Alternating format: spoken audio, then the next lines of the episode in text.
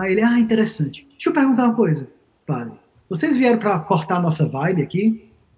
A primeira pergunta foi assim, cortar a vibe. Did you come to kill our vibe? Né? Vocês vieram cortar, matar a nossa vibe?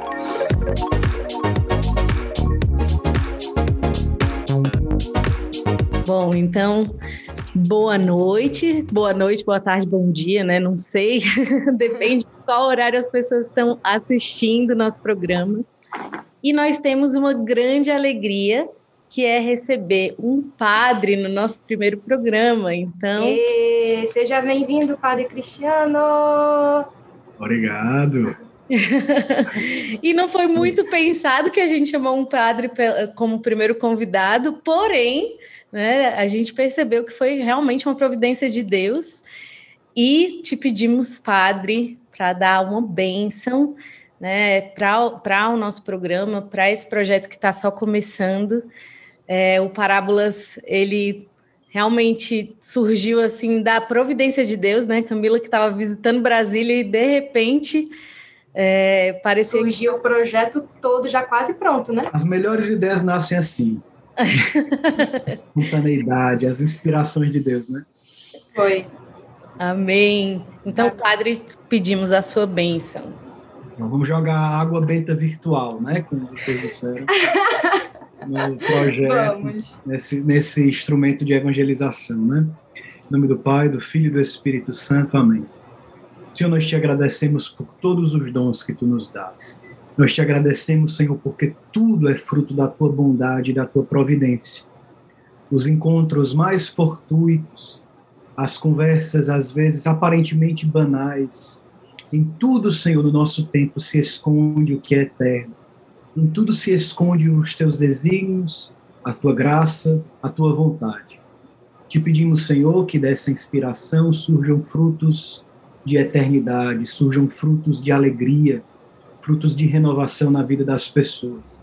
Abençoa os equipamentos, abençoa a Drica e a Camila, abençoa o Parábolas, que tudo seja, Senhor, é, um instrumento da tua graça na vida das pessoas. Abençoa tudo e a todos, nós te pedimos, pela intercessão da Virgem Maria e do Arcanjo São Miguel. Em nome do Pai, do Filho e do Espírito Santo. Amém. Amém. São José, rogai por nós rogai e providenciai. providenciai. No ano de São José Mas, nasceu Parábolas, né? Realmente uma providência. Então vamos nos apresentar, né, Drica? Então, agora vamos começar o programa mesmo, né? É. Novamente, boa tarde, bom dia, boa noite, seja o horário que você está assistindo esse programa. Meu nome é Adriana Segovia. Eu sou Camila Oca e nós somos o Parábolas, podcast mais missionário do Brasil, né? Que quase internacional agora, né? Quiçá do mundo. Não, não é? Podcast mais missionário do mundo. Do, do mundo. Já nem começou a ter um slogan, já vai ter que mudar. Bom, é o... e hoje Hoje nós temos uma alegria de gravar o nosso primeiro programa com uma presença muito ilustre. Porém, antes é muito importante explicar um pouco de qual que é a proposta do programa. Então, Camila, nos ajude aí. Como que, como que vai ser o Parábolas? O que esperar do Parábolas? O que esperar do Parábolas? Bem, gente, o Parábolas ele é um programa de entrevistas onde nós receberemos cada, em cada episódio um novo entrevistado, não é? E aí nós vamos sortear assuntos que vocês nos mandam pelas redes sociais. Já está aqui na combuca de assuntos que nós vamos sortear. É, e a partir desses assuntos nós vamos desenvolver é, a conversa do episódio de hoje. Então, é mais ou menos isso. Mas como é que foi essa inspiração toda, Drica? Vamos contar para eles também como é que foi toda essa inspiração para poder nascer o Parábolas. Então, tudo surgiu realmente de inquietações de coração, né? Inquietações principalmente com a evangelização. Tanto eu quanto a Camila tínhamos desejos e projetos diferentes, né? Já pensando em poder se tornar algo concreto, mas nenhuma das duas tinham dado passos, né? E só adiávamos os passos. E por providência de Deus, né, por mais que fossem projetos diferentes, nós vimos que poderiam caminhar juntos. Então, numa conversa mesmo de é, uma visita da Camila aqui em casa, né, ficando na minha casa, minha querida hóspede, que já tem um quarto reservado para ela aqui. É, e nessa conversa acabou nascendo o projeto do Parábolas, que em duas semanas a gente escreveu tudo que estava no nosso coração, passou pelo discernimento da comunidade em mais uma semana e pronto, né? Graças a Deus a gente já pôde dar início ao nosso projeto. Sim. E também para poder levar Deus às pessoas, não só os cristãos, mas também todas as pessoas que estão aqui nesse continente digital.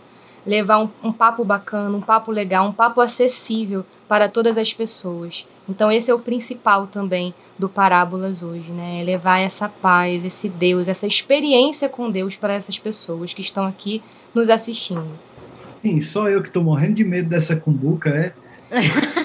é, é tem uma cumbuca aqui. É, né? Que nós vamos rezar, pedir ao Espírito Santo para que escolha o melhor assunto para que a gente possa desenvolver aqui nós três juntos. Mas é claro que o Padre Cristiano vai falar um pouquinho mais do que nós. Na verdade, vamos anunciar o nosso convidado de hoje. Eu tô achando ótimo assistir de camarote aqui, a conversa de vocês. Ah, mas você não vai sair da raia, não vai fugir da raia, não, padre. Aguarde, vai chegar a sua hora. Nós já vimos cada um dos, desses papeizinhos que estão na cumbuca, que inclusive é ótimo nome para este momento do sorteio, o sorteio da cumbuca. Sorteio da cumbuca, bem brasileiro. Bem brasileiro. E não, mas antes da gente sortear, é claro que nós vamos receber Padre Cristiano Pinheiro. Muito obrigado pelo seu convite, por ter aceitado, né, participar conosco desse projeto. E nós precisamos saber quem é Padre Cristiano Pinheiro, onde você está morando, Padre. Qual é a sua missão? Qual é o seu serviço dentro da comunidade? Que comunidade você participa? Conta pra gente. Bem, meu nome é Padre Cristiano Pinheiro. Eu sou natural de Fortaleza, no Ceará, no Brasil. Tenho 37 anos de idade. Eita, né? É um menino. E há 20 anos atrás eu entrei na comunidade de vida Shalom. Com 17 anos já são 37, né? Então, sou missionário da comunidade de vida Shalom. Isso significa que aquele tipo de missionário da comunidade que deixa a própria pátria, a própria cidade, a própria casa, o próprio futuro profissional, vamos dizer assim, para viver seu presente, passado e futuro na, na obra de evangelização da comunidade Shalom, vivendo numa casa da comunidade, e com uma vida fraterna assim intensa, especial com outros irmãos e irmãs, vivendo exclusivamente para a obra de evangelização da comunidade Shalom, né? Todos nós vivemos, nós da comunidade de vida e de aliança, vivemos inteiramente para a evangelização. A diferença é o modo de fazê-lo, né? No nosso caso, da comunidade de vida, vivemos assim, trabalhando exclusivamente nas obras é, da comunidade Shalom, vamos dizer. É uma linguagem para o pessoal que não é da, da obra Shalom entender melhor, né? Porque às vezes a gente fala de um jeito como o pessoal do Shalom entende, mas quem não é do Shalom não entende, né?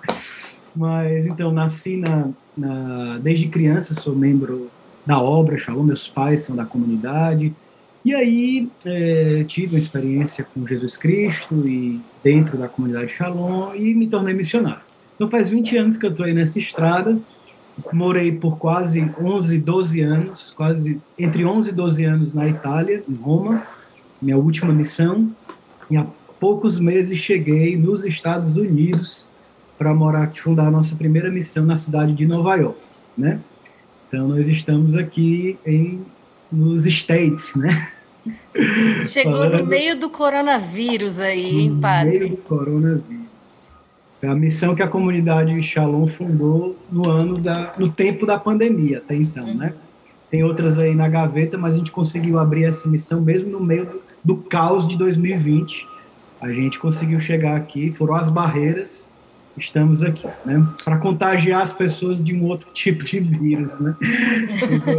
Muito melhor, um vírus de, de, de, vida eterna, né? Não é esse vírus de morte, né? Mas vamos ali, estamos fazendo nossa parte.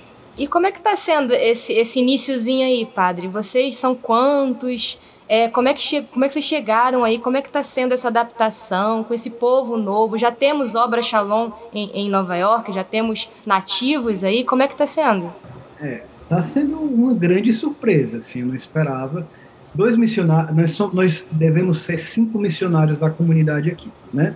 Um ainda não conseguiu chegar por causa da pandemia, porque ela está no Brasil, está com o visto pré-aprovado, mas ela não pode ter a entrevista final, que, que dá o carimbo do visto, e fazer a viagem para cá. É um, um, limitezinho técnico, mas que é, infelizmente, ela não conseguiu chegar ainda. Rezem por isso, por favor. Que quando o pessoal assistir esse, essa, esse, esse episódio aqui do Parábolas, a coisa já esteja resolvida. Né? Amém, mas amém. Nós conseguimos. É, foi uma aventura muito grande. Dois missionários conseguiram chegar um dia antes de começar os decretos de lockdown no Brasil e nos Estados Unidos, chegaram em março do ano passado a Justine e o Alan. E outra missionária que é da comunidade de Aliança, a Wendy, ela é mexicana-americana, né? Ela nasceu no México, mas cresceu nos Estados Unidos, é cidadã mexicana e americana, e é da comunidade de Aliança está em missão conosco aqui. Então, atualmente somos quatro, à espera de nos tornarmos cinco. E eu fiquei pre... eu recebi meu visto no passaporte no último dia 8 de março de 2020, e no dia 10 de março de 2020 lockdown total. E os Estados Unidos é, fechou, fechou a, a fronteira para a União Europeia.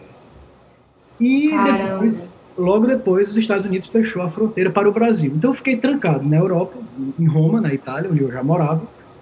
Graças a Deus, legalmente, porque eu era residente lá há muitos anos e tudo, mas sem poder viajar. Aí vai para o Brasil, sim, mas para ficar trancado no Brasil é melhor ficar na, em Roma, onde eu já moro. Então ficou aquela confusão. Eu, eu esperava ter chegado aqui em abril de 2020, só que eu fiquei em Roma de até setembro de 2020, quando eu tive uma inspiração corajosa, né? Mas vamos, lá pelo México, o pessoal está conseguindo entrar nos Estados Unidos, pela fronteira aérea, né? Não terrestre. Sim. Aí eu peguei, então, e do Brasil se pode viajar para o México. Então, vou fazer o seguinte: vou me despedir de Roma, depois desses quase 12 anos. Fizemos a despedida, com lágrimas, com tudo, depois de tanto tempo lá. E aí, cheguei no Brasil, passei 10 dias ali com a comunidade, com a minha família, que mora em Fortaleza, e viajei para o México. E aí, Senhor, o que é que vai acontecer? Passei uma quarentena no México, passei 15 dias lá, e cheguei, fui para o aeroporto sabe, meu Deus, vai dar alguma coisa errada, mas meu rosário todo dia. Se eu fura essa barreira, que não tinha nenhum problema em Recife. na né? fé, na fé. Com fé, com fé. E aí, no México, eu consigo, chegando no aeroporto, primeira coisa, não, o pessoal lá na, na, na, na, companhia aérea, não, mas você passou 14 dias aqui, como é que, como é que a gente sabe que você está aqui 14 dias e tal, tal? Minha senhora, tá aqui o carinho no meu passaporte, o dia que eu entrei no México e tal, tal, tal, tal. Eu sei que no final das contas deu certo. Entrei nesse avião para Nova York. Cheguei aqui em Nova York. Quando eu cheguei, aí eu vi, né? Welcome to New York City, né?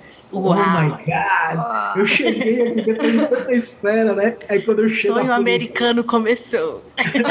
é, mais ou menos. É a polícia disse assim: peraí, vamos aqui ter uma conversa. Me levaram pra salinha, né? Essa salinha, meu amigo. Já sobe aquele frio na espinha. Frio na salinha. Só que eles quiseram entender melhor por que, que eu tinha chegado, se eu tinha realmente é, vindo do Brasil ou não, porque eu não podia ter vindo direto do Brasil. Eu provei para eles com as datas que eu passei 15 dias no México e tal, aquela conversinha. O que, que você veio fazer aqui? Não, eu vim trabalhar pela igreja, eu sou padre de uma comunidade. E ele falou, ok, bem-vindo aos Estados Unidos. Eu, oh meu Deus, oh my God, né? e aí, é, graças a Deus, cheguei, né? E estou aqui há quatro meses já, e tem sido uma grande aventura.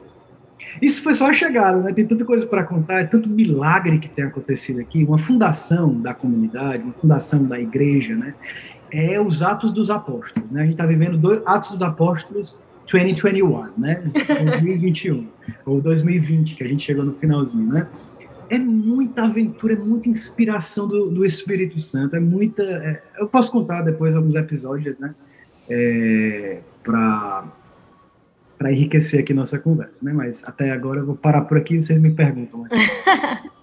Mas ah, conta pra agora... gente, como que é a missão de Nova York? Como que é o nosso centro de evangelização aí, padre? Ah, Bem, hoje o que é que nós temos aqui? A igreja nos confiou, nós moramos no Brooklyn.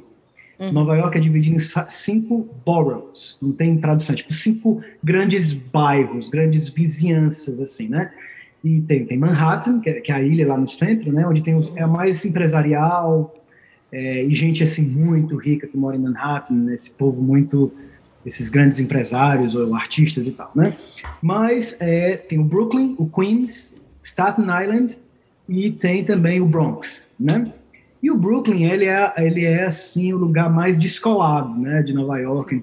A população jovem mora aqui no Brooklyn, ou vem curtir aqui no Brooklyn, é, onde tem os restaurantes, onde tem aquele pessoal, eu chamo os hipsters, né? Os hipsters é os jovens mais assim, que se vestem com aquela roupa mais assim, que cria, que tem coragem de viver. É o povo que não, que não veio para se esconder. Quem veio para Nova York não veio para se esconder, veio para tentar algo e gente muito ousada que veio de outras partes dos Estados Unidos ou de outras nações do mundo para tentar, tipo assim, para eu vim para vencer, vamos dizer uhum. assim. Então a pessoa não, quem vem, quem quer uma vida escondida e tranquila não vem para Nova York, vai morar em outro canto, vai morar no campo, vai morar na montanha, vai morar numa praia.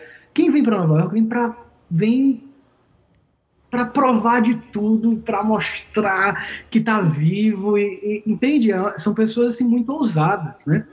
Então, o que, o que é que a gente tem que ser aqui? Muito ousado. Mas aí a gente veio morar no Brooklyn, né? Graças a Deus. É realmente o lugar ideal para a comunidade começar. Né? Muito jovem. A gente está na maior. Na, a gente mora num bairro do Brooklyn chamado Williamsburg e Greenpoint. A gente está numa, numa linha entre Williamsburg e Greenpoint. Esse lugar é a maior concentração de millennials da cidade de Nova York. Uou. É a maior concentração de jovens da cidade de Nova York, uhum. né? Jovem adulto, né, que a gente chama. E, o, e, isso é muito bom, muito oportuno para a comunidade, que a comunidade Shalom tem essa primazia, essa, essa, prioridade de evangelizar os jovens, né, de estar com os jovens, de formar comunidade com os jovens. E através dos jovens para todos os outros, os mais pobres, as famílias, né, e os idosos, as crianças. Mas, é, e aí a gente tem uma casa, a igreja nos concedeu uma casa, ela tem três andares, uma casa da comunidade, e tem quatro andares se a gente contar com o basement, que é o porão lá embaixo, que a gente vai transformar numa grande sala de, de oração, já estamos trabalhando lá e tal. Assim, uma sala legal com jogos e com coisa bem legal. Mas também uma igreja. A gente administra uma igrejazinha pequena que chama San Damiano Mission, a missão San Damiano, que é a igrejinha que São Francisco de Assis, assim, San Damiano é a igreja onde São Francisco teve aquela experiência pessoal, com aquele encontro com Jesus crucificado, ressuscitado, né? Uhum. E, e, depois foi anunciar o evangelho. Então a gente sentiu assim, puxa, é muito oportuno, né? Porque um dos padroeiros, um dos baluartes da comunidade Shalom é São Francisco de Assis, né? Então essa igreja foi construída em 1911. Ela foi construída como igreja da Sagrada Família pelos eslovacos, os imigrantes eslovacos que chegaram em Nova York. Uau! E depois o, o, bispo, nos anos 2000 e alguma coisa, transformou a igreja em San Damiano Mission, para ser um ponto de referência de nova evangelização. Então a gente está aqui, com as portas, na, na, frente da nossa casa passa de tudo, né? De jo, jovens de, de várias, vários backgrounds, né? De jovens, é um bairro muito polonês, muito muitos turcos, muitos, muitos latino-americanos, muitos russos, muitos whatever, né? Gente de todo tipo. A gente escuta inglês toda hora, mas muitas línguas passando aqui. É um crossroads, né? Uma, é um, uma encruzilhada de culturas, né? Aqui a gente é todo tipo de, de cultura é, é uma muito grande. E dentro da nossa própria casa a gente tem muitas culturas, porque nós somos quatro missionários, três nacionalidades diferentes, né? É, quatro, né? Porque uma das missionárias ela tem duas. Né? Então nós somos brasileiros, tem uma francesa. Eu sou brasileiro italiano quase, né? Porque também, como eu cheguei muito jovem na Itália, eu, é, minha cabeça ficou muito assim, muito italiana, né? Mas assim, sou brasileiro, um outro brasileiro. Aí tem uma francesa que mora aqui a Justine e a Wendy, ela é mexicana e americana. Então, só dentro de casa, a, a, nós já temos um encontro de culturas muito grande, né? Sim. Então, e aí nós administramos essa igreja, é, eu celebro a missa todos os dias, temos adoração, e começamos agora um grupo aberto de oração nos sábados, que chama SNP, Saturday Night Praise, né? Porque tem um programa muito famoso aqui em Nova York, que chama Saturday Night Live, SNL, que é um programa de comédia muito famoso, que começou nos anos 70 aqui e passa nos Estados Unidos todo. E a gente criou uma versão é, S&P. Aí o pessoal, todos os New Yorkers ouvem, ai, que legal, vocês, uau, que, que, que muito engraçado, muito bom, muito criativo. Então a gente, é, é, enculturação, um ponto, né?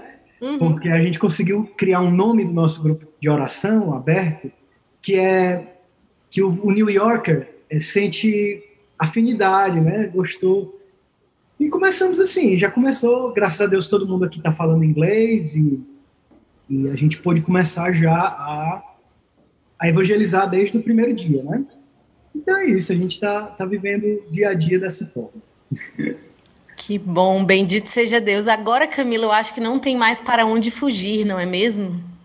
Tem a cumbuca dos assuntos que nós vamos falar. Na verdade, eu vou puxar um assunto, de repente a gente continua do que a gente está falando, de repente a gente muda completamente, ou de repente a gente insere, né, o que a gente está falando nesses assuntos aqui. Vamos lá, então?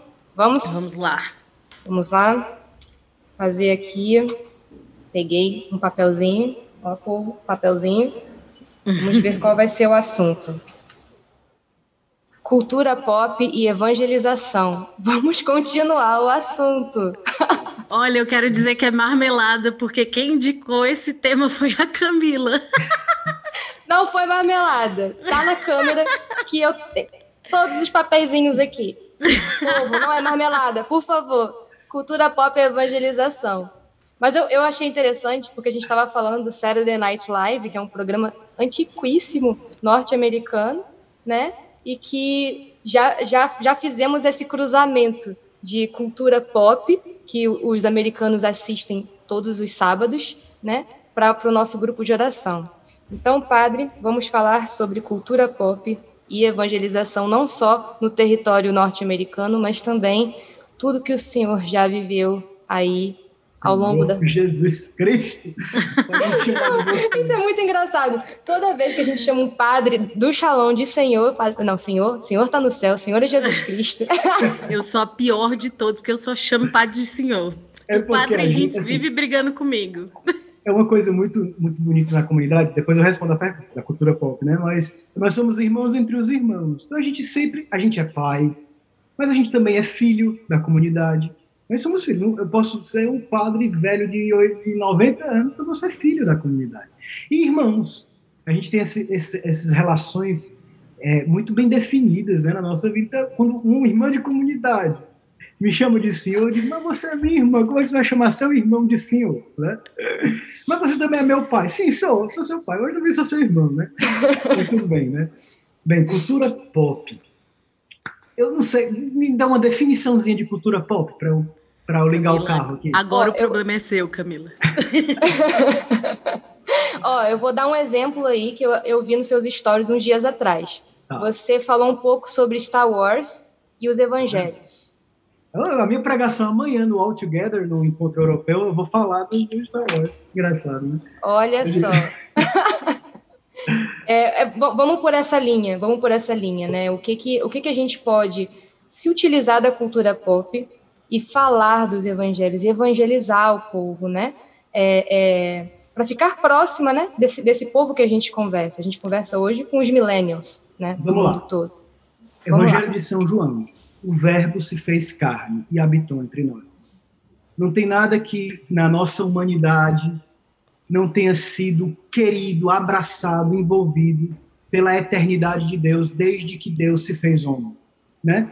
Não tem nada que Deus não queira tocar na humanidade. Primeira coisa. Segunda coisa, mesmo sendo Deus, ele não se apegou à sua condição divina, se esvaziou e se fez um de nós, e se tornou escravo, né? Para que depois ele, para depois levar uma, exaltar a humanidade para aquilo que ele tem, para a glória do céu. Deus abandona a glória do céu para nos buscar e que nós possamos, com tudo que nós somos, participar daquilo que é dele. Ele toma tudo aquilo que é nosso para que nós possamos participar de tudo aquilo que é dele. Quando eu olho para a cultura pop, que pode ser qualquer, a gente pode ter cultura em qualquer outro adjetivo depois, eu sempre acho que não tem nada no mundo que não possa ser é, que não possa receber algo do evangelho. Nada. Não tem até o pecado pode receber o pecado ele é apagado pelo evangelho, né? Quando o evangelho se encarna, o pecado é destruído. Então, não tem tudo, o evangelho toca tudo. Um dia uma pessoa num grupo que eu faço parte do WhatsApp disse assim, estava muito feliz com um evento online que a comunidade fez. Disse: "Meu Deus, não sei quantas mil pessoas participaram. A evangelização pela internet funciona". Aí eu disse para a pessoa: "Onde o homem funcionar, onde a mulher funcionar, o evangelho funciona. Porque essa boa nova que, Jesus trouxe é para o homem e para a mulher, para a pessoa humana. Então não tem nada onde, onde quer que nós estejamos, o evangelho pode ir lá nos buscar, pode ir lá nos falar. Então, primeira coisa, não existe cultura impermeável ao evangelho. Não existe nada humano que seja impermeável, nada autenticamente humano que seja impermeável resistente ao Evangelho. O Evangelho vai entrar em tudo. Então, quando a gente fala de cultura pop, a gente pode. Meu Deus, não tem nada que. que Paulo, meu Deus, Paulo. Paulo pegou a cultura pop da época dele uhum. e encheu de evangelho. Por exemplo, Paulo estava no Areópago, em Atenas, na cidade de Atenas, a grande capital cultural do mundo antigo, do mundo da época de Paulo. São Paulo foi para Atenas. Ele queria chegar em Roma, que era grande New York da, da, do tempo dele, mas ele Atenas era a capital cultural, né? Era como se fosse assim, no mundo asiático hoje a Coreia, né? Tipo, a China é onde o dinheiro é onde tem poder mas a Coreia influencia a cultura de todos os países asiáticos. Tem o K-pop, né? O, aquele a música pop coreia, uhum. coreana. Se você for nas Filipinas, for na China, for no Japão, todo mundo gosta de ouvir música coreana, ver filmes coreanos, entendeu? Como aqui uhum. no Ocidente, todo mundo vê filme de Hollywood, é, música americana, entende? Então, vamos lá. E Atenas, Atenas era uma produtora de cultura na época de São Paulo.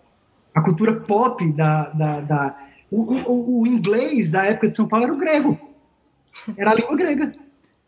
É, tipo, é, Jesus, provavelmente Jesus, quando falou com Pôncio Pilatos, os, os soldados romanos, provavelmente, como tem no filme da Paixão do Mel Gibson, Sim. ele bota Jesus falando um pouco latim, Provavelmente Jesus falou grego com eles. Porque, provavelmente, não se sabe. Porque era a língua, era o inglês da época.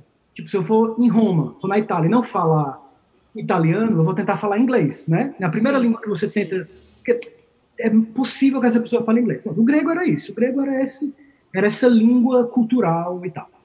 E aí São Paulo chega no Areópago, que era um lugar onde se discute, era um mercado, era um lugar de, de discussões, de disputas filosóficas e tal e ele começou a citar uma poesia é, é, quando ele está lá, é, atenienses, né? O Deus, os deuses, ele fala do Deus desconhecido e tal, e ele começa citando uma poesia da cultura pop, da cultura popular grega, que os gregos conheciam. E depois, lá na Grécia, São Paulo precisou usar um instrumento de, da filosofia ou da poesia grega para chegar para tornar compreensível o, a mensagem evangélica. Entende? Uhum. Então, é muito interessante que, que a gente hoje. É, é, é, é, é a gente tem que falar a língua das pessoas para conseguir é, abrir o coração delas para plantar a semente do evangelho. Né? Então, eu não, não, vejo nenhuma incongruência, não vejo nenhuma. nenhuma nada é tão hermeticamente fechado que não possa ser invadido né, pelo, pelo evangelho. Né? E a cultura pop, ela é, ela é uma, uma, A gente pode... Aí São Paulo foi criativo, falou, citou os poetas, citou os autores gregos, né? Então a gente hoje fez um grupo de oração, por exemplo, com uma sigla parecida com uma, uma, um programa pop, que, é, que nem cristão, é até anticristão, se a gente for olhar para alguns tipos de piada que se faz, né? Mas não teve nenhum, nenhuma desacralização do nosso grupo de oração. A gente pegou uma coisa criativa, smart, né, inteligente, é, da, da cultura, para dizer: ei, isso aqui é, é. Desculpa, eu não quero ser aquele brasileiro que vem morar nos Estados Unidos e fica falando inglês. Eu não quero ser essa pessoa, mas eu estou sendo essa pessoa. né? é, que eles, é, a gente fala relatable, né? Relatable, eles usam muito essa palavra que é tipo. É, eu, eu digo uma coisa que você é capaz de entender imediatamente. É algo que, que se associa à sua realidade. E você vai compreender mais rápido porque eu estou falando dessa forma. Isso é uma coisa uhum. relatable, né? A qual eu posso relacionar com algo meu. Ou seja, ah, isso aqui é muito relatable. Isso é, é algo que você fala e que eu rapidamente assimilo porque na minha vida eu, eu entendo. Então, o S&P, né, o SNP, é relatable. É, é a cultura pop. É, é a gente pega emprestado aquele veículo cultural para dar para as pessoas algo muito maior do que o veículo em si, que é Cristo. É, é, mas o veículo é, é, é, próprio da humanidade, né? Eu acho bonito os poetas, né? Os poetas eles são capazes de recriar a palavra, né? É, a palavra vento significa o ar em movimento, uhum. mas o poeta transforma vento em espírito, transforma vento em intuição, transforma vento em música. Então, a, palavra é recriada, a palavra se transforma. O evangelizador, o missionário, é um poeta de Deus. Ele recria o mundo. O mundo. Tá, cá, tá, tá aqui, o SNL. Eu vou recriar esse, esse parâmetro pop, essa cultura pop, e com, poe, com a poesia, né? com a, com a, a poesia de, do, evangélica, né? que, vai, que vai permear de evangelho aquela realidade cultural. Né? Tem que ser poetas, né? a gente tem que, ser, é, tem que ter essa capacidade de recriar parábolas, né? como as parábolas Exatamente. do evangelho. Jesus, ele é um místico. Jesus ele é um poeta, Jesus é um, é um, é um, é um artista. Jesus ele vê o campo de trigo e ele tira do campo de trigo algo muito maior do que o trigo. Ele tira, ele tira das aves do céu, Jesus observa as aves do céu e fala do Pai que cuida de nós mais do que as aves do céu têm é, é, os ninhos, o ninho ou a comida. Jesus ele, ele é capaz de recriar o, o, contexto existencial humano dizendo algo muito mais profundo, ele vê por trás das camadas da existência. O que, é que tem por trás das camadas da cultura pop? O evangelho é capaz de escavar, a, a, é, ou até de, de, usar essas camadas, e a pessoa vai descascando as camadas da cultura pop e encontra lá dentro ah, Cristo. então, é, é, é, isso aí, né? Parábolas, né? As parábolas. Parábolas. Bom, não sei se. Não, não, eu tenho certeza, na verdade, que você não vai saber, mas a primeira vez que eu te vi foi na Jornada de Madrid. E você estava lá apresentando né, o, o Palco Brasil, acho que era o nome. Você e o Rafael Dac, eu acho. E eu, eu, fiquei muito impressionada, porque juntando vocês dois, eu acho que dava 15 línguas, mais ou menos, assim. e acredito que dentro dessa questão, assim, porque é, vendo essa questão da cultura pop, é como se a gente estivesse alcançando aquela pessoa, né? Como, como Cristo se abaixou para estar conosco, né? Então, nós entramos na realidade daquela, daquelas pessoas ali que precisamos alcançar e vamos até ela fazendo o que for necessário, né? Como é, colocando a cara que for preciso, né?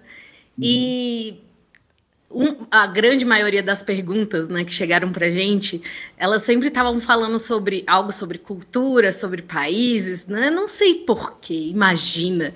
Alguém que não, quase não viajou nessa vida, o padre Cristiano Pinheiro, acho que tem ali, compete, a gente estava conversando ontem, eu e a Camila, compete com Glória Maria, não é mesmo?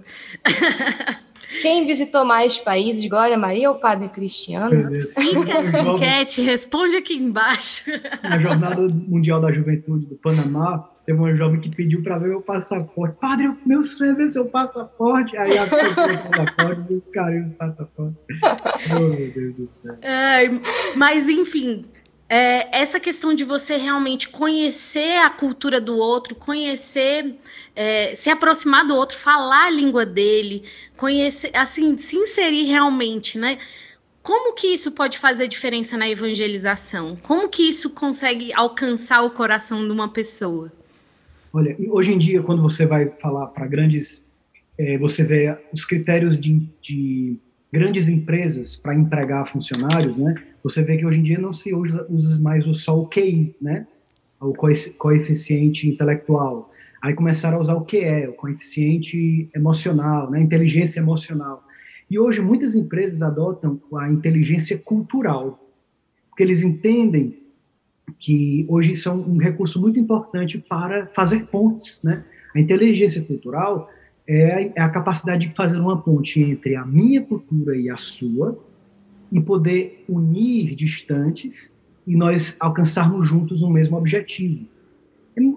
A inteligência cultural para a evangelização é fundamental. Não há evangelização sem inteligência cultural. Até entre pessoas de uma mesma cidade, de uma mesma cultura. Porque a cultura de uma pessoa é diferente da outra. Né?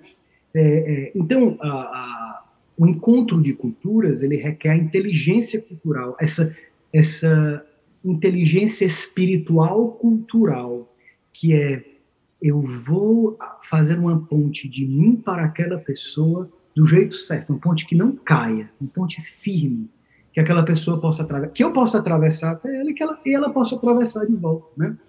Então, eu acho que graças a Deus assim, né? Porque o pessoal falando que eu viajo, que eu viajei muito, viajo muito, só contextualizando, porque senão o pessoal pensa que eu sou um padre desocupado, né? É verdade, é verdade. Viajar foi um dos meus, é um dos meus grandes sacrifícios nessa vida, porque eu não gosto de pegar avião, né? É, durante muito tempo, durante esses oito anos mais ou menos, eu trabalhei na assistência internacional da comunidade Shalom, que é o setor responsável por dialogar com a igreja do mundo inteiro, em nome da comunidade, e com os bispos, com, com de várias dioceses do mundo, prospectar novas fundações da comunidade, novas fundações, casas missionárias da comunidade Shalom. Então, realmente, tive a ocasião de viajar em todos os continentes para reforçar esse diálogo e abrir portas para a presença missionária da igreja, né, mas através do carisma da comunidade Shalom nesses lugares. Então, por isso, pude viajar muito. Então, é, é, nesses lugares, encontrei é, pessoas muito diferentes, né, muito diferentes. Isso foi dando, eu não sei se eu tenho essa inteligência cultural que eu estou falando, estou elogiando uma coisa, mas não é me elogiando, não. Mas eu acho que com, ao longo do tempo a gente, eu fui entendendo que tem coisas que a gente diz que não vão ser entendidas se eu não me baixar mais, se eu não explicitar mais, se eu não desvendar melhor alguns conceitos, que a, a gente às vezes fala, nós temos uma linguagem autorreferencial. A gente dá por certo que as pessoas entendem o que nós estamos falando. Nem sempre. Muitas vezes não se entende. Né? Não só com o diálogo, mas com as expressões. Olha, engraçado. Eu cheguei aqui e, e eu, eu comecei a perceber que os meus irmãos percebem tudo que eu faço com o meu rosto. Tudo. e até porque nós temos culturas diferentes, né? A gente fala inglês juntos, mas cada um tem o seu, a sua cultura própria, né? Então nós come começamos a ler muito a expressão facial um do outro. E um dia uma irmã aqui de casa disse assim: Padre, tu é muito transparente. Padre, tu, meu Deus do céu, eu dou na cara dessa forma? Dá. e eu me achava a pessoa mais discreta do mundo. Né? E não sou, né? A gente vai, vai, a gente vai entendendo quanto o nosso rosto, os nossos gestos, as nossas palavras dizem muito, né? Ou então não dizem algo, né? Que a gente pensa que diz, mas ainda não disse. A pessoa não entendeu. Você precisa ir mais, precisa é, escavar, né? Então, é, é é isso aí, inteligência cultural e evangelização. Bom tópico aí para um novo, para um próximo entrevistado, se vocês tiverem, né? É uma coisa Com interessante. Certeza. Sim. É, é, interessante, né, Padre, você falar sobre isso, porque eu estava lembrando muito da, da, da, minha, da minha história de vida junto com o Shalom, né? Desde o dia que eu conheci o Shalom até hoje. É, eu sempre morei no estado do Rio de Janeiro, sempre morei no Rio, então eu achava assim que o mundo eram os cariocas, que eu poderia me comunicar com qualquer pessoa do mundo inteiro, da forma como eu me comunicava com os meus amigos, com, com os meus chefes, enfim, com os meus professores, daquela forma todo mundo me entenderia. Aconteciam certos atritos é, de entendimento e que naquele orgulho, naquela prepotência, assim, como assim a pessoa não entendeu do que eu falei? Né? Aí, beleza, vou parar por aí, é, para eu ir é, é, desenvolvendo. Aí eu fui para Fortaleza. Eu comecei a falar do jeito que eu sei falar com o cearense e ninguém me entendia e eu não entendia ninguém. Eu, meu Deus do céu, eu estou no Brasil, todo mundo falando português, mas a gente não está se entendendo de jeito nenhum, né? E aí eu tive esse movimento de começar a, a, a esse, esse abaixar-se, né? Abaixar-se para o outro para que o outro pudesse me compreender, né? Para que eu pudesse compreender o outro e criar essas pontes. Eu, eu comecei a entender, meu Deus, como eu era, como eu era não, né? Como eu era mais, né? Prepotente e orgulhosa é, lá no passado, lá no Rio de Janeiro, porque muitas vezes, até mesmo os meus colegas que eram da, da mesma cultura do que eu, não me entendiam, eu não entendia ele, porque eu não fazia esse movimento, né? Aí depois eu tive a oportunidade de passar aquele tempo lá em Roma e eu fui assim, gente, eu não sei nem falar italiano, como é que eu vou me fazer compreender para esse povo? Como é que esse povo vai se fazer compreender para mim, né? Então, é, só reforçando que esse caráter missionário da comunidade, que nos faz ir ao encontro das pessoas. Hoje, por exemplo, eu namoro um, um, um, menino que é de Brasília, e o tempo inteiro, a nossas, a nossas. Oi? Olha aí, Brasília? É, lá de Brasília. eu fico, eu fico no, meu, no meu hotel da Drica, para quando eu for visitar o meu namorado. E aí, a maioria das nossas conversas é assim: nossa, como você é diferente nesse, nesse sentido, como você se expressa dessa forma. E eu falo, nossa, você se expressa dessa forma. Então, assim, é, como é salvífico para gente a gente olhar para fora da janela, olhar para fora da janela daquilo que a gente acredita, da nossa casa. A minha casa, a cultura é essa, a minha família, a família, a família Oca é essa cultura. Mas se eu olhar para fora da janela, vai ter mais coisas. E isso me faz me abrir para as famílias que estão na minha comunidade, isso me faz me abrir para os jovens que estão na minha comunidade, faz me abrir para as crianças que estão na minha comunidade, porque eu te, é, Deus ele me deu essa graça de olhar para fora dessa janela. Assim, né? E então, uma coisa interessante, Camila, é que eu vou descobrindo que o outro é uma parte indispensável de mim, né? Por exemplo, quando esses anos que eu estou agora tão saudade da Itália, né? Já que eu morei por tantos anos, disse, meu Deus, eu eu fui gerado por aquele encontro de culturas. Quando a minha cultura se amalgamou, vamos dizer, se se mesclou, se assimilou da Itália, da Europa, ali da, da, também do coração da igreja, Roma, né, o Vaticano.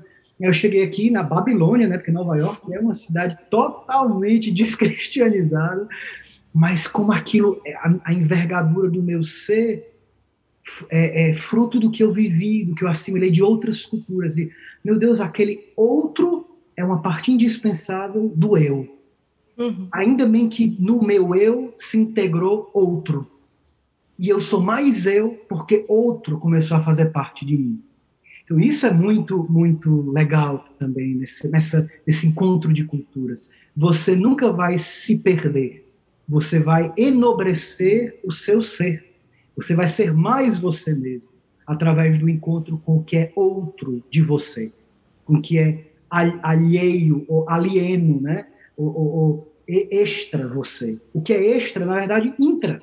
E quando é assimilado, integrado, é, não, com, não falando um discurso politicoide ou globalista, não.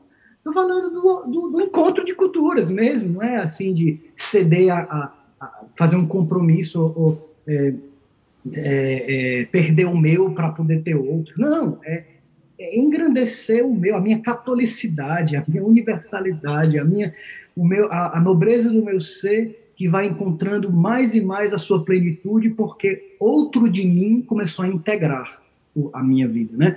Não é assim que acontece entre um marido e uma mulher. Tá aí, a, a Dica pode falar, ela é casada aí, não, não, não, é, não é casada há, há 20 anos, né?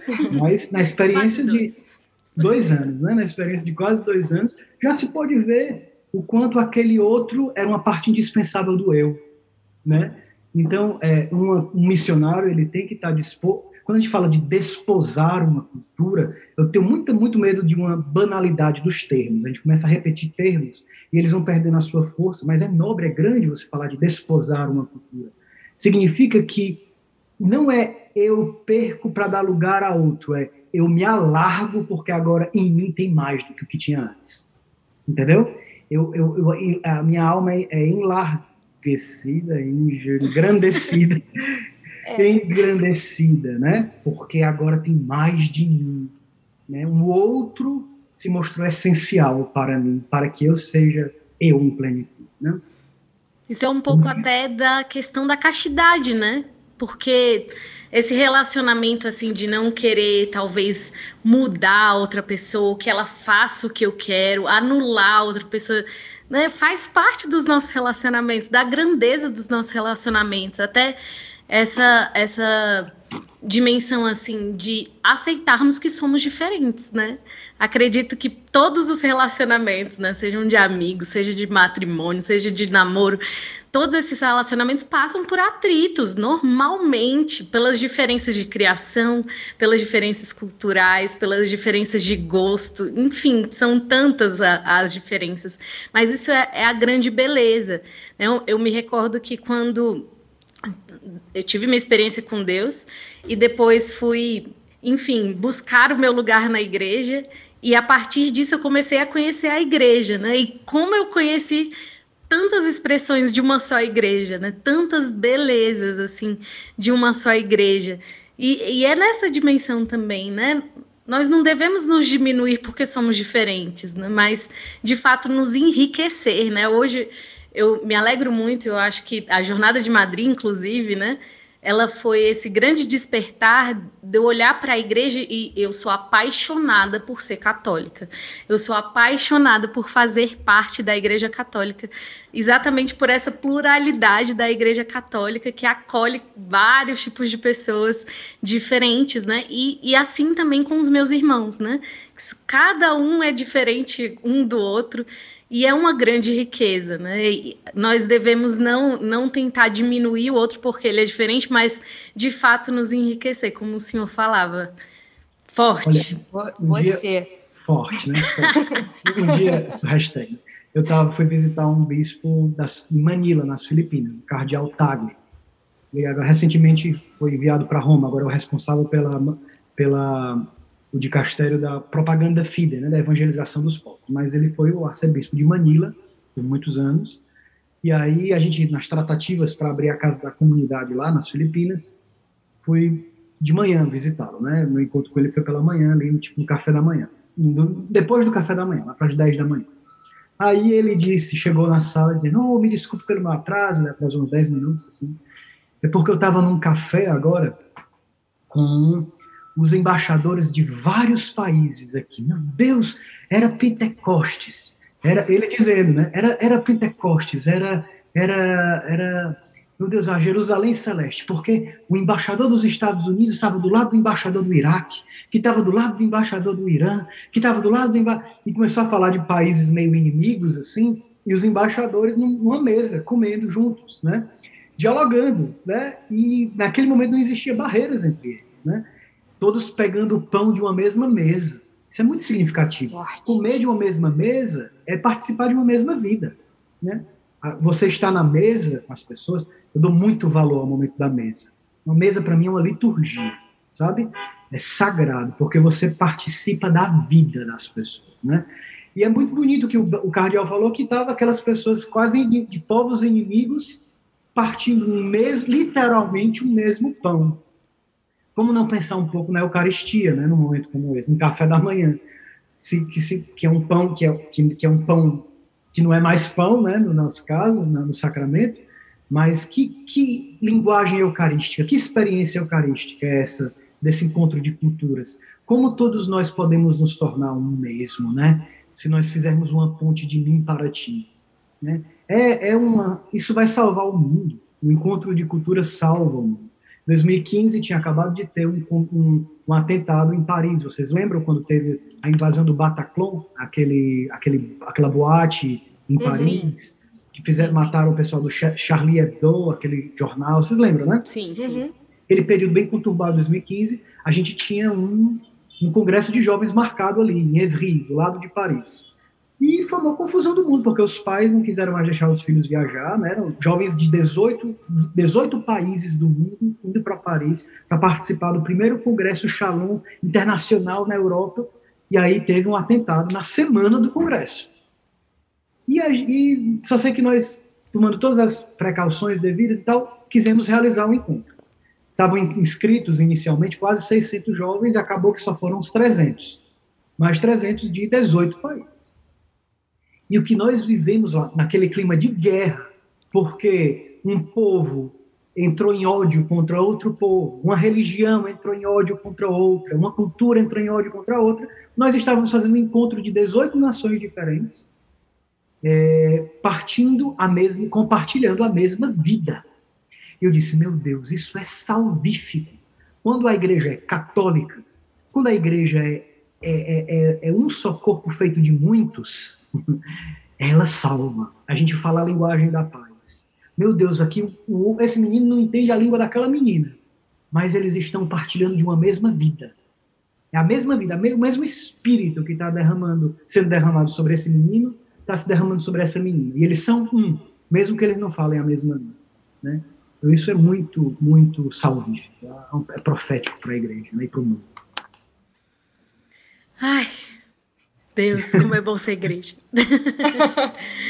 E como é bom ser Shalom também, né? Porque eu e Camila somos da comunidade também, Shalom. Não falamos antes, mas também somos. Sim, somos. Eu sou neodiscípula Shalom. Olha só, daqui a pouco vou ter um sinal. é, mas eu acho isso muito interessante, conforme você ia falando, padre, é, eu ia é, me indagando, né? Será que, então, à medida que a gente vai se abrindo ao outro, mesmo que é, é, eu aqui na, na minha cidade, é, é, na minha, enfim, na minha paróquia, na minha comunidade, à medida que a gente vai se abrindo ao outro, a gente também vai se conhecendo cada vez mais e tendo cada vez mais conhecimento de nós mesmos e da, e da nossa é, verdadeira identidade, é daquilo que nós realmente somos. Porque se o outro me completa, se o outro diz quem eu sou, eu vou cada vez mais descobrindo a minha identidade. E ao descobrir a minha identidade, eu é, é, é, me aproximo mais de Deus, né? Então, eu me indagando aqui enquanto você falava assim, né? Então, à, medida que eu vou me dando ao outro, o outro vai entrando é, é, na minha vida, no meu, no meu coração, eu também vou descobrindo Deus através desse outro, né? Uma filósofa, gente. O outro está dentro de Deus. Deus é constante relação de um, de um com o outro. Em Deus tem três pessoas. A alteridade, o outro, está dentro de Deus. Deus é um outro em frente de um outro. E o amor entre esses outros dois é um outro, um terceiro. Então, é, não, até a constituição é, mais essencial de tudo que existe, Deus, em dentro da essência daquele que é o fundamento de toda a existência, Deus, existe outro. Então, como é que a gente pode é, é, é, prescindir de encontrar também a nossa realização plena se não vivendo para os outros, né? É, com os outros, para os outros?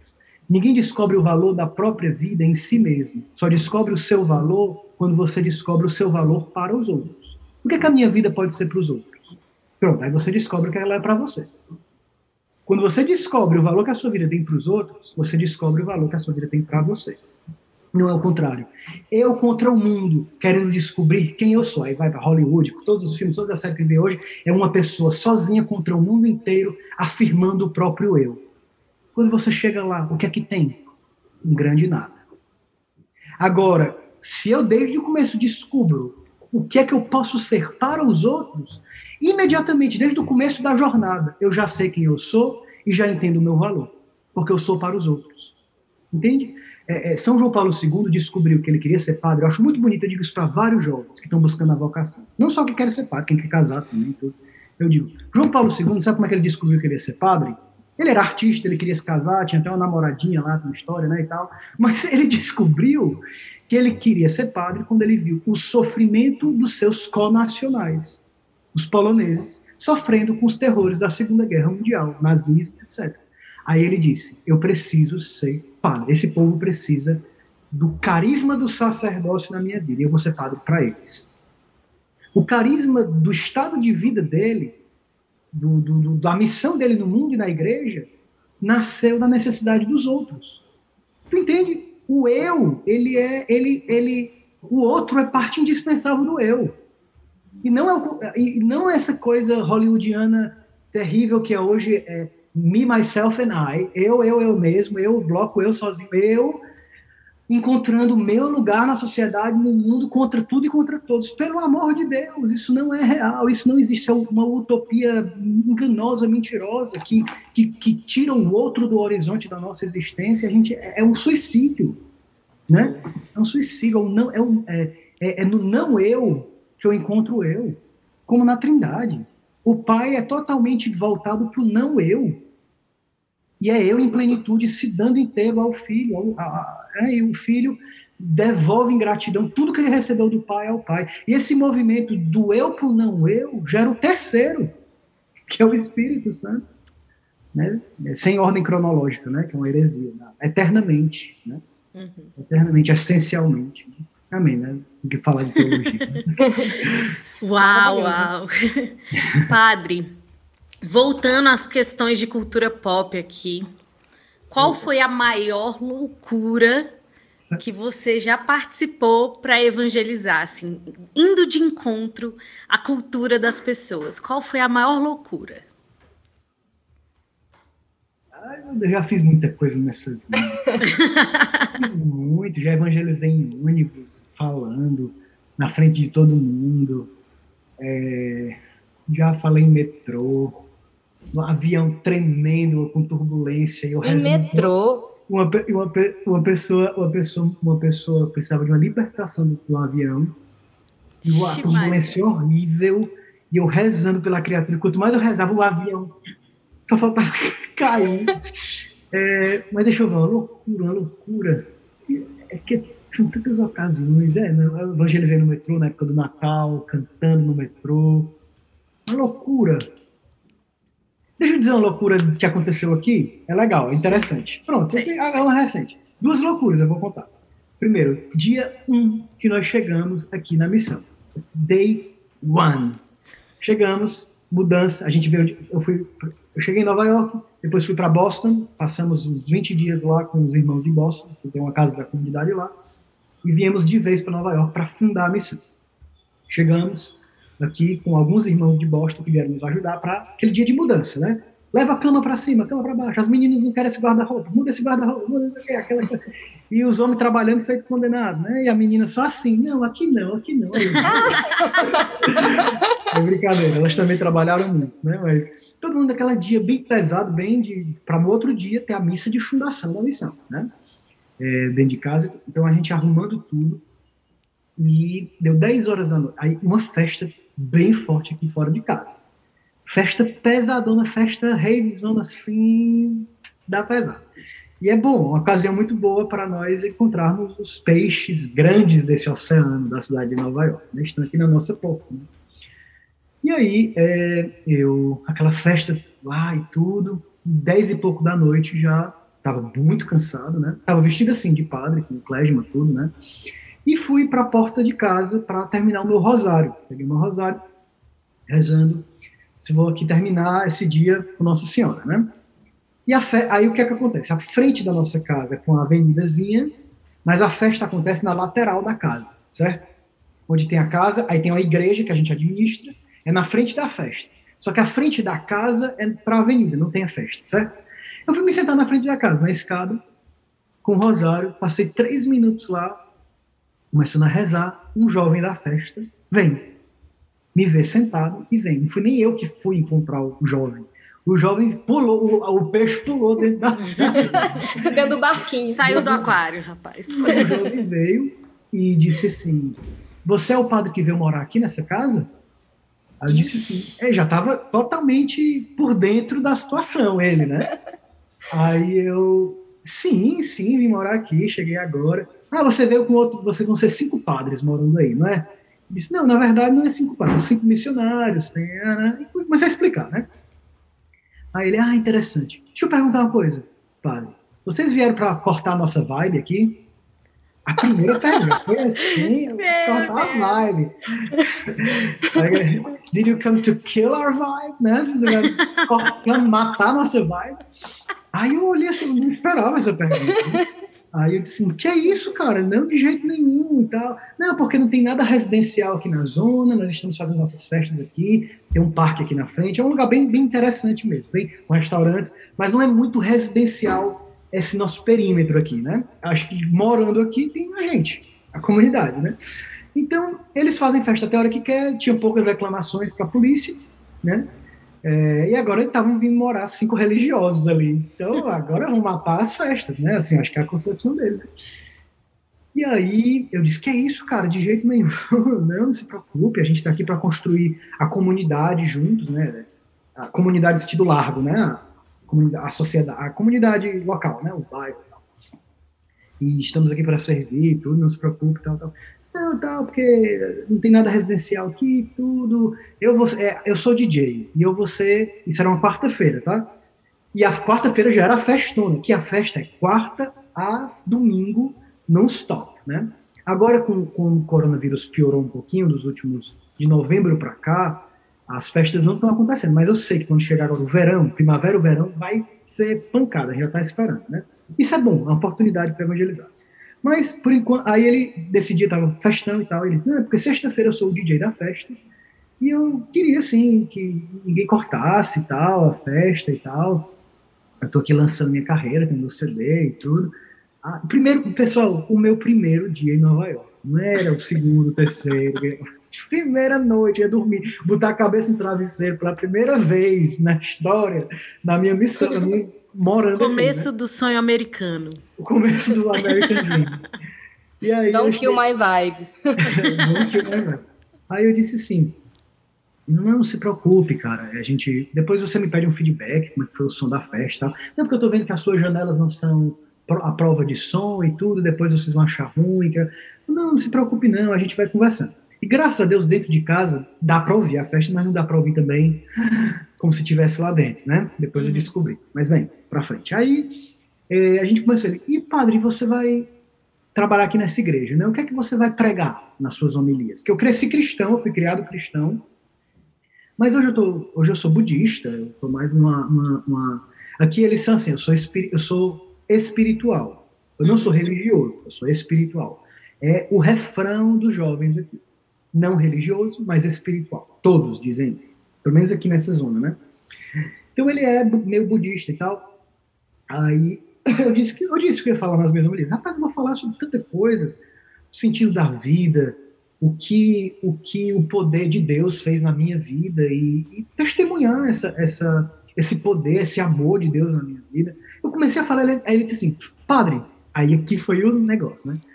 Então você acredita em higher power? Higher power, o poder do alto né? Higher power, poder mais alto, né? É, aí eu disse, claro, claro que eu acredito em higher power.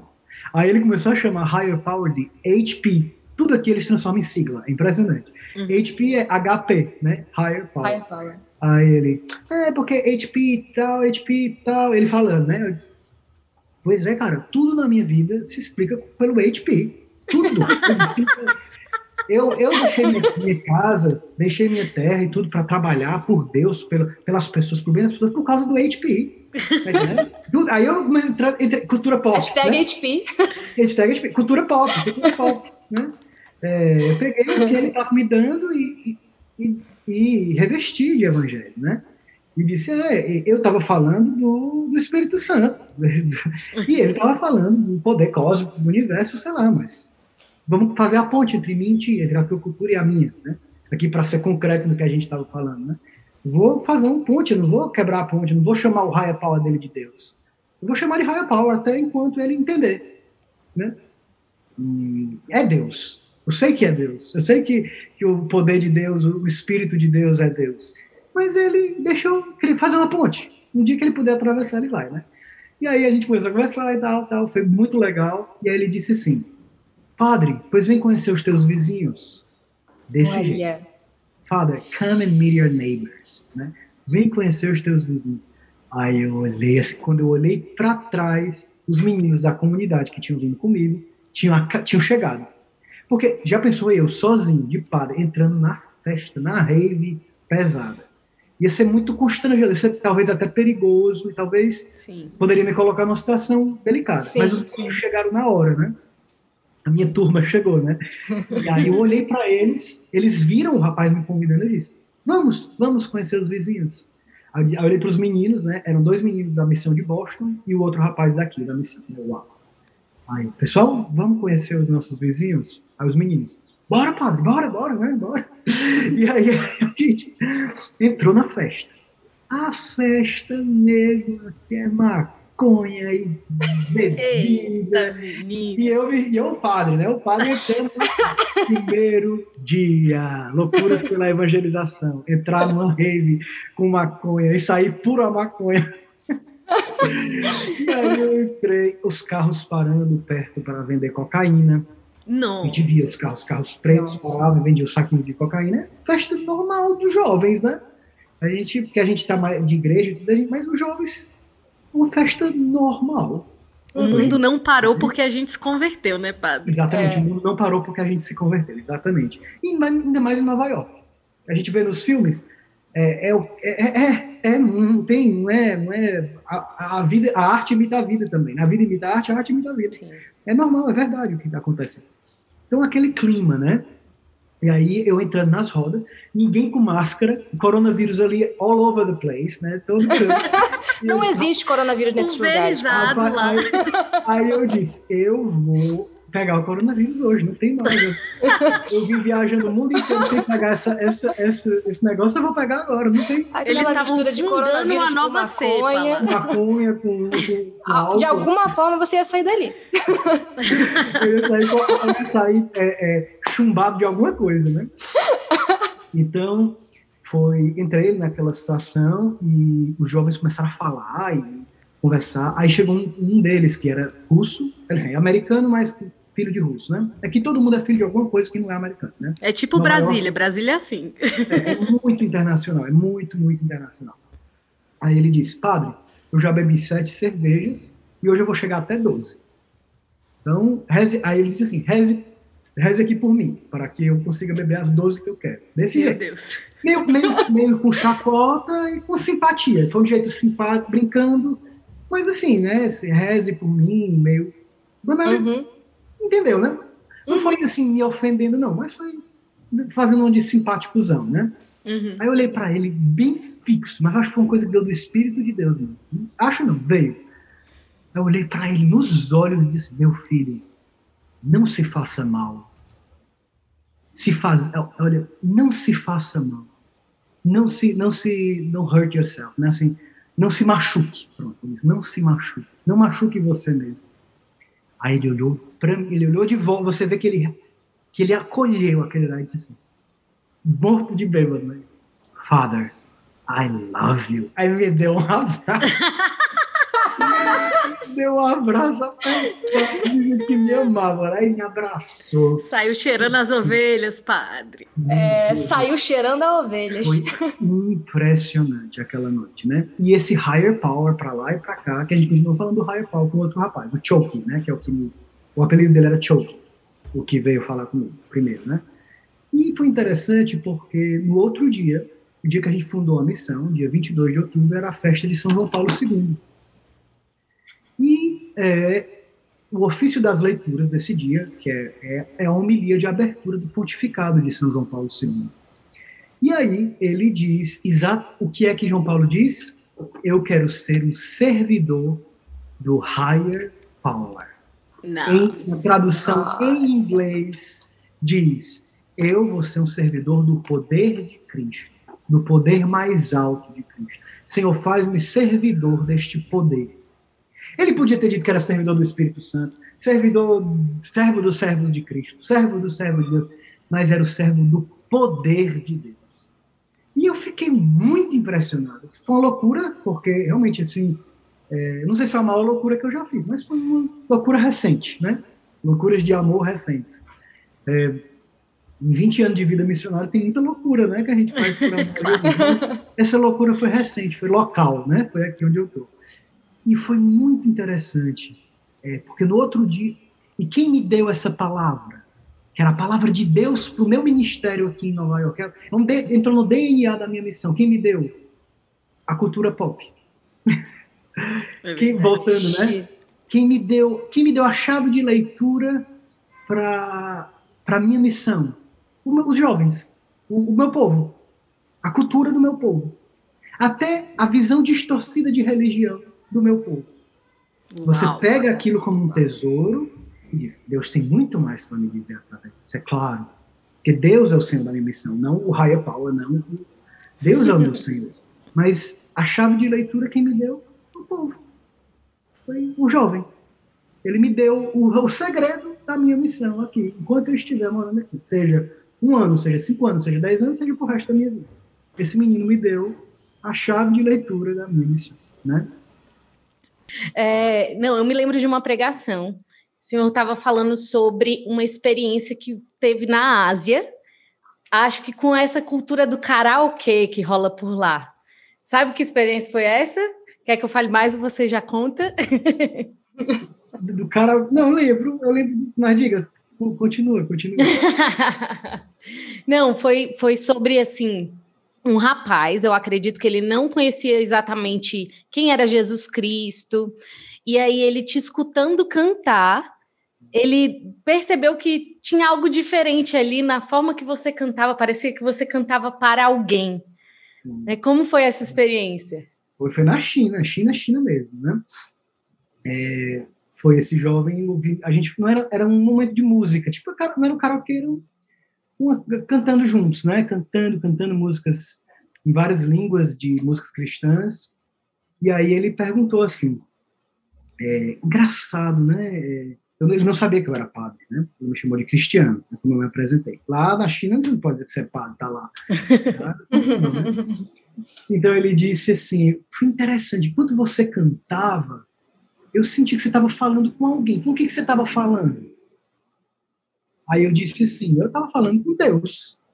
Disse bem claramente, né? Estava falando com Deus, estava cantando para Deus. Deus? Como assim com Deus, falando com Deus? Disse, Deus, Deus é uma pessoa. E aí ele, meu, meu Deus, Deus estava falando com Deus. Interessante, aqui na China a gente aprende que Deus não existe. E a gente aprende que Deus sou eu, Deus é o Estado, Deus é o meu trabalho, Deus é a minha família, né? Mas interessante, você estava falando com, com, um outro ser, né? Eu disse, é, com outro ser, com Deus.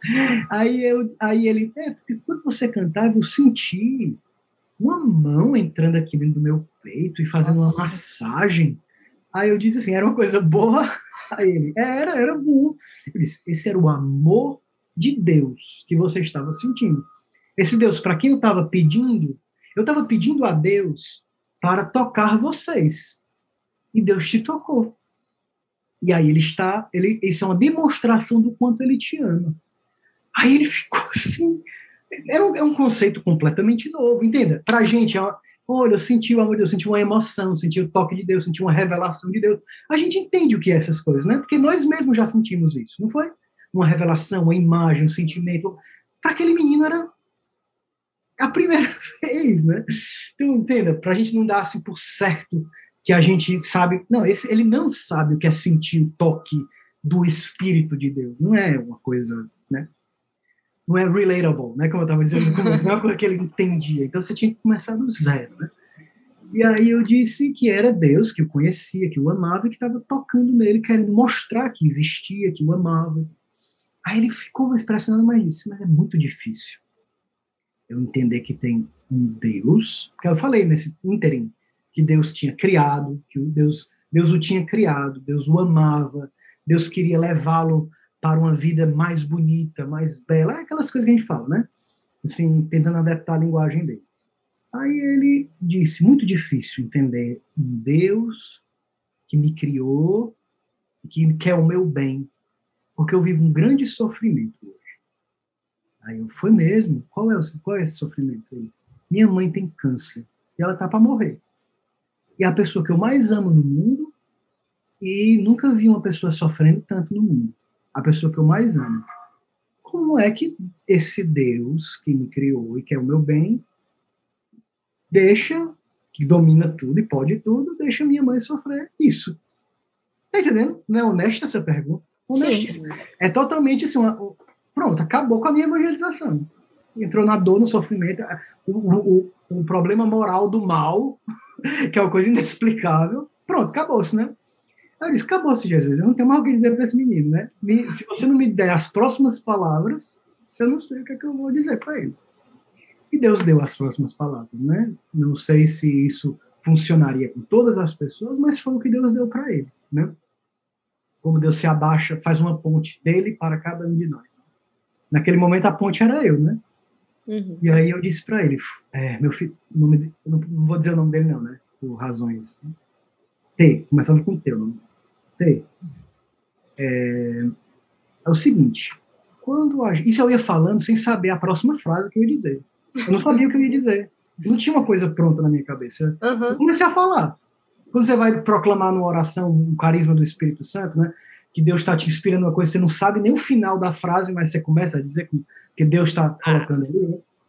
Pronto. Então, é, eu disse para ele: Ei, quando a gente vai nascer para essa vida, a gente nasce na vida normal para essa vida, tem muito sofrimento, né? As contrações do parto, o parto em si, e nós sofremos muito que a primeira vez que o ar entra nos nossos pulmões é muita dor, a criança sofre, ela sai daquele ambiente seguro, né? É, é, tem vida depois do ventre, né?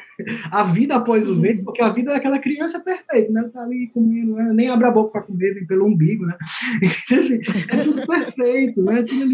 Aí, para vir para essa nova vida, o que que aquela criança pode? Ela não pode ver nada. Aquilo é vida o que, é que tem fora? A vida após o ventre, né? Como a gente pega a vida após a morte, né? A vida após o ventre, ah, mas ela, para chegar nessa vida, tem um trauma, tem uma dor, para ter o privilégio de viver, né? Para poder viver esta vida, que é uma vida que não é fácil, né? A, a vida do crente. Né? A vida do crente não é fácil. é pior ainda do que a né? Não é fácil. É a vida, é a vida e a gente é feliz por viver. A gente luta para viver, a gente, o nosso instinto é de sobreviver, não é de morrer, né? A gente, com todos os problemas que essa vida tem, a gente quer viver, né? É vida. Só que aí, a gente nasce assim, com muito sofrimento, para viver uma vida que tem sofrimento. Sua mãe, ela está nascendo de novo. Só que agora ela vai nascer para um tipo de vida na qual ela nunca mais vai sofrer. Nunca mais vai sentir dor. Ela nunca mais vai chorar. E o que ela tiver chorado nessa vida, Deus vai enxugar as lágrimas dos olhos dela. É isso que Deus Nossa. prometeu para nós. E a sua mãe vai nascer. Espere, ela não está morrendo, ela está nascendo. Aí esse menino olhou para mim e disse assim: se existe uma vida desse jeito, eu consigo acreditar em um Deus que me ama. Meu Deus. Nossa. E é interessante, eu depois eu fui lembrando no Evangelho de São João, toda vida que Jesus fala ele anuncia o evangelho, ele anuncia, pede uma, uma cura, pede conversão, ele promete o que depois? A vida eterna. Uhum. A, a Zoé, a vida da vida, a vida sem fim, né? A, em grego tem três palavras para vida, né? Jesus no Evangelho de João usa muito a palavra Zoé, a vida, vida o núcleo, a vida da vida, né? Não é só a vida biológica, só a vida psíquica, a vida intelectual, é a vida, é a vida que não tem fim. E interessante, sem dizer esses conceitos teológicos ou uma grande pregação sobre o amor de Deus, uhum. aquele menino, mas era a pregação de Jesus, sem eu perceber, né? Que é falando de uma vida sem fim. E as pessoas têm sede disso. Por que, que as pessoas fazem tatuagem? Porque elas querem uma coisa que não se apague na vida delas. Meu Deus, é tão simples. É, eu nunca faria, não, não, não quero fazer isso com o meu corpo. Mas eu entendo que quem faz quer alguma coisa que diga na sua carne para sempre. É, né? Ela quer, a pessoa quer, no fundo, no fundo, que alguma coisa na vida dela se eternize. É, eu entendo porque que um jovem faz tatuagem. Ele e pode até não entender. Eu pensado não desse lado. Olha. Eu não, te, não estou fazendo apologia à tatuagem. Uhum. Eu não quero dizer aqui o que é contra a favor. Eu não sou dessas pessoas que, fa, que fazem pregações de faça isso, faça aquilo. Eu não sou essa pessoa. Eu só quero interpretar um fenômeno. Sim jovens querem algo que dure para sempre.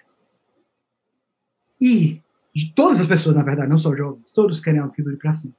E, o, e Deus, que é eterno, desapareceu do horizonte das pessoas.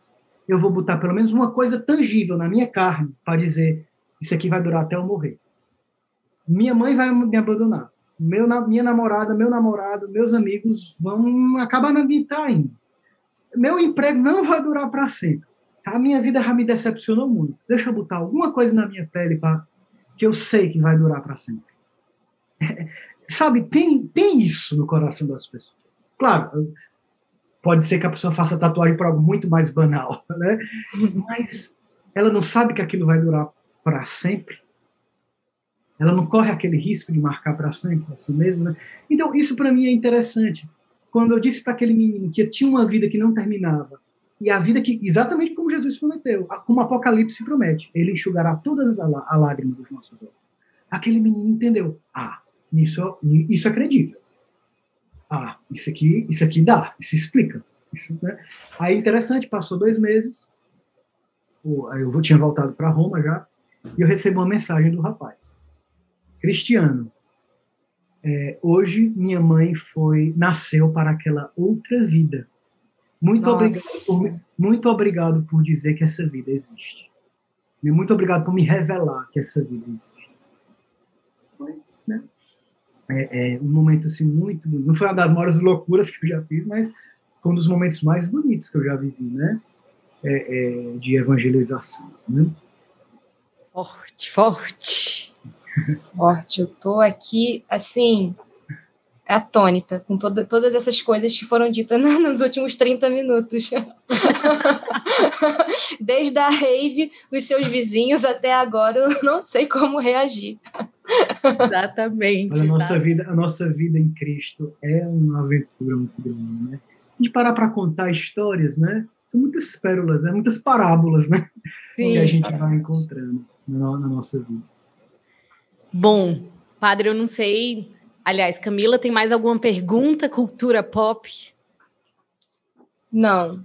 Então podemos partir é. para o desafio final? Vamos para o desafio. Padre, se prepara. Porque essa é só a primeira de, de muitos que virão, né? Desafios que virão. Mas o intuito é chegar no final dos episódios e encontrar uma parábola que Deus falaria sobre esse tema. Então, padre, o que, o que você acha? Como não seria essa, essa parte, que é a parte fundamental do, do, do podcast, eu não estava lembrando, né? Estou quebrando para pescar. Qual é a parábola desse episódio, padre? Qual seria a parábola desse episódio? Você pode começar, a gente pode ajudar também, não tem problema. Não, eu vou, eu vou dizer um que veio na minha cabeça, eu vou ter medo de fazer uma forçação de barra, mas vamos, né? eu acho que vai ser uma forçação de barra de qualquer jeito, padre. Obrigado por acreditar tanto em mim. é, brincadeira, brincadeira. É porque a, a, missão é muito alta. Quem escrevia as parábolas era Cris, que escrevia não, era... falava, né? Então a missão é alta. É, vamos ver. Não, propor... tá, eu vou propor uma se vocês quiserem pensar em outra, também, tá certo? A parábola que eu vou propor de Jesus, para que assim, é, um jovem, um homem encontra um tesouro escondido num campo, certo? Certo. Uhum. E ele, ele vê o tesouro, ele se encanta com aquele tesouro. Depois ele vai, vende tudo que tem para comprar o tesouro e ficar com a pérola. É assim que, que acontece no reino de Deus, né? Sim. E é, eu acho que essa é um pouco a parábola da minha vida. Né? Eu acho que com tudo isso que eu fui contando, é, são esse, vamos dizer que essa pérola é como um, um, um, um poliedro. Ela não é uma esfera. Ela, a esfera a gente sabe o outro lado pelo lado que a gente está vendo. Um poliedro, ele é todo irregular. Ele é todo é uma riqueza, uma surpresa a cada instante, né? Uhum. Vamos dizer que essa, essa pérola, que foi a vida em Cristo que eu recebi, que nós recebemos, ela é uma surpresa a cada, ela é uma riqueza, mas uma surpresa a cada instante. Você vai girando e tem sempre uma coisa nova para contar. Eu pensei que eu já tinha visto de tudo, viajando o mundo inteiro, morando no coração da igreja em Roma. Meu Deus, com quatro meses em Nova York, eu vi que eu não vivi nada nessa. Né? Eu estou vendo outra face do poliedro, que é o mesmo tesouro. É o mesmo cristiano que há 20 anos atrás deixou a sua casa e tudo para ficar com a pérola. Mas o que eu estou vendo da riqueza dessa pérola é completamente novo, original, único. Né? Não é o mais do mesmo, não é uma fotocópia do mesmo. É, é totalmente novo. Né? Acho que isso é um pouco a parábola da minha vida, né? E uma outra parábola, aí foi bom que eu, essa parábola deu tempo para pensar na outra. Tum, tum, tum, uma parábola que eu acho que tem a ver com com tudo que eu contei, né? nada depende de nós, não é a gente que faz. Tudo, tudo que eu contei para vocês, eu não sabia o próximo passo que eu ia dar. Eu não sabia a próxima palavra que eu ia dizer. E eu lembro quando Jesus ele disse, ele fala assim: é assim que acontece no reino de Deus. Não é assim no nosso critério humano. A gente é imediatista, a gente é eficientista, a gente quer tudo agora, é Instagram, é instantâneo, é, é agora. Jesus é assim. É assim que acontece no reino de Deus. Um homem semeia o campo. Ele semeia, pá, ele joga. É isso que ele faz. Passa o, o dia, passa a noite, e a, o terreno por si só tem a força de fazer brotar a semente. Jesus diz, Evangelho de Marcos, se não me engano, capítulo 4, eu acho, se eu não me engano. Memória protestante, hein, padre? Aí, o, o terreno por si só, ele tem a, a, a força de fazer a semente brotar. Passa a noite, o dia, o homem dorme acorda, não sabe como foi que aquilo cresceu. Só sei que ele chega no final e vê a colheita pronta para ele. Né? E eu vejo que é, essa, é esse o mistério da vida missionária. Não é um protagonismo da nossa parte. Exige humildade, paciência e confiança. O terreno por si só faz brotar o que nós semeamos. Hoje eu vejo coisas acontecendo na Itália que eu tenho certeza que eu participei da semeadura, mas nem estou lá para colheita. Né? E foi necessário paciência, né? da minha parte, quase 12 anos de paciência para ver frutos, né? frutos que eu nem vou colher, mas o mundo, a igreja, os jovens colhem. Né? E, e nós somos semeadores incansáveis, né? E o, não existe terreno impermeável para o evangelho, foi isso que eu falei. O terreno por si só tem força de, de fazer brotar a semente. A semente é toda planta em potencial. Só Deus sabe quando ela vai brotar, mas ela foi lançada, né? Então, eu acho que essa é a parábola da nossa vida, da minha vida missionária. Confiança, humildade e paciência. Aqui em Nova York, eu espero que daqui a três meses nós tenhamos cinco grupos de oração, a alma da cidade, evangelizar. Eu sei que é tanta humilhação, tanto erro, vou errar tanto, né? me decepcionar. -me. Mas, eu, mas não é assim o caminho, não cabe a mim.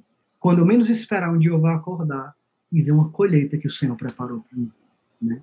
Isso para nós, para a igreja, né? não para mim, para nós, né? com certeza. Forte! Amém! Meu Deus. Rapaz, estou rezando aqui. Olha, daqui a pouco. Ainda bem que sou eu que vou editar. É.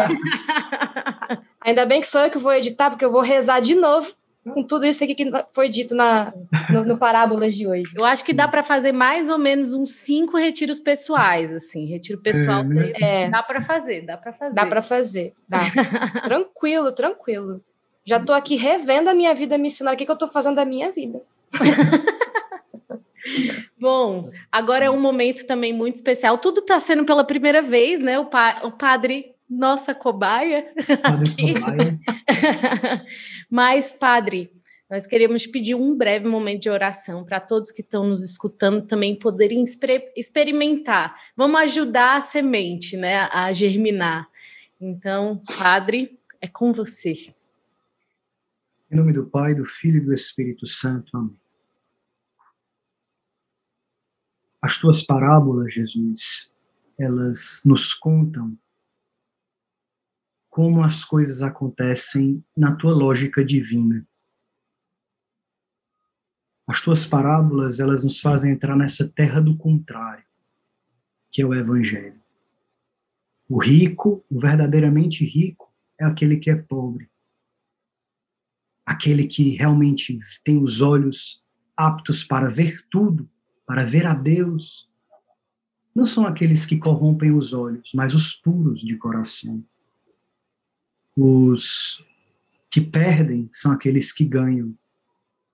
E nessa terra do contrário, Jesus, que tu nos inseres com a tua palavra, com as tuas parábolas, é na verdade a cidade feliz, a Jerusalém celeste, o mundo glorioso no qual nós queremos, temos tanta sede de viver e nós vamos vivendo entre as belezas desse mundo, Senhor, como que subindo uma escada até ti. Nós pensamos que conquistamos aquilo que nós queremos e assim que nós agarramos o que nós queríamos, aquilo já não é mais suficiente. E depois nós agarramos uma nova coisa e aquilo não é mais suficiente. E quando conquistamos mais uma coisa, aquilo não é mais suficiente. Porque no fundo, no fundo, Senhor, não tem nada nesse mundo que na verdade preencha o nosso coração. Só o que é teu pode nos dar o que nós temos buscado. Obrigado, Senhor, por contar parábolas que vão tirando nosso, do nosso, o nosso coração desse mundo e levando para o teu, que vão desprendendo o nosso coração dessas insatisfações terrenas e nos fazendo olhar para ti. E quanto mais olhamos para ti, mais se alegra o nosso coração. E quanto mais olhamos para ti, mais o nosso coração diz: Ah, é isso que eu estava buscando. É isso que eu queria para mim.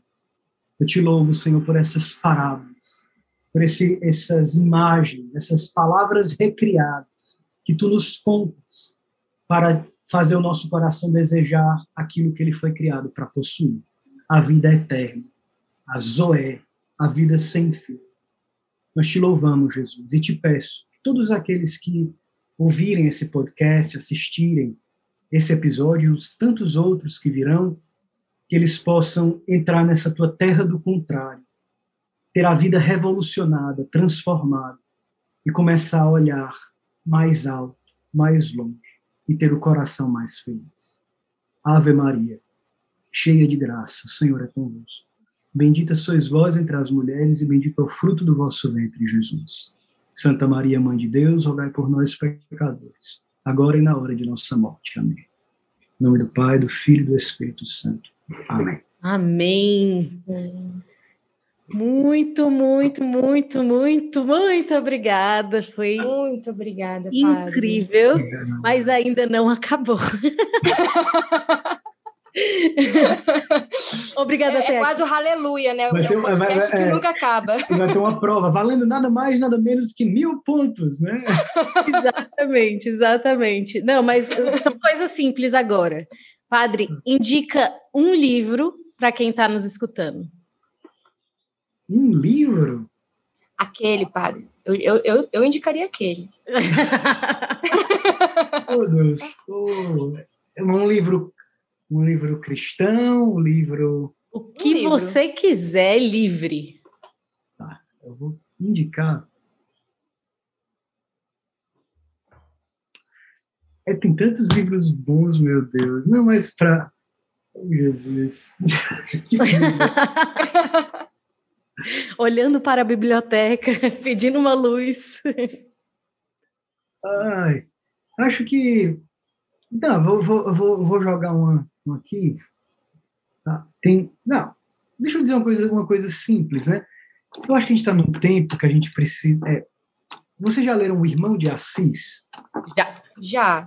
Pronto. É um livro assim muito assim, ele vai inflamando o coração da gente assim com o desejo de coisas mais altas, né? Eu leio de tudo, sabe? Eu leio muita teologia, eu leio filosofia, eu leio outras línguas, eu leio literatura. Aí eu podia dizer que os meus livros preferidos, mas um, acho que o irmão de Assis, acho para você que está escutando, ele vai te, vai colocar no horizonte da tua vida um homem, um jovem, ferido de amor e que teve condição de fazer assim a reviravolta da própria vida, né? Assim como pelo Espírito de Deus, São Francisco de Assis. Então, o Irmão de Assis é um livro que eu recomendo, porque vem agora no meu coração, não é porque está na minha wishlist ou porque não sei o quê, é porque veio agora no coração e eu recomendo. O Irmão de Assis.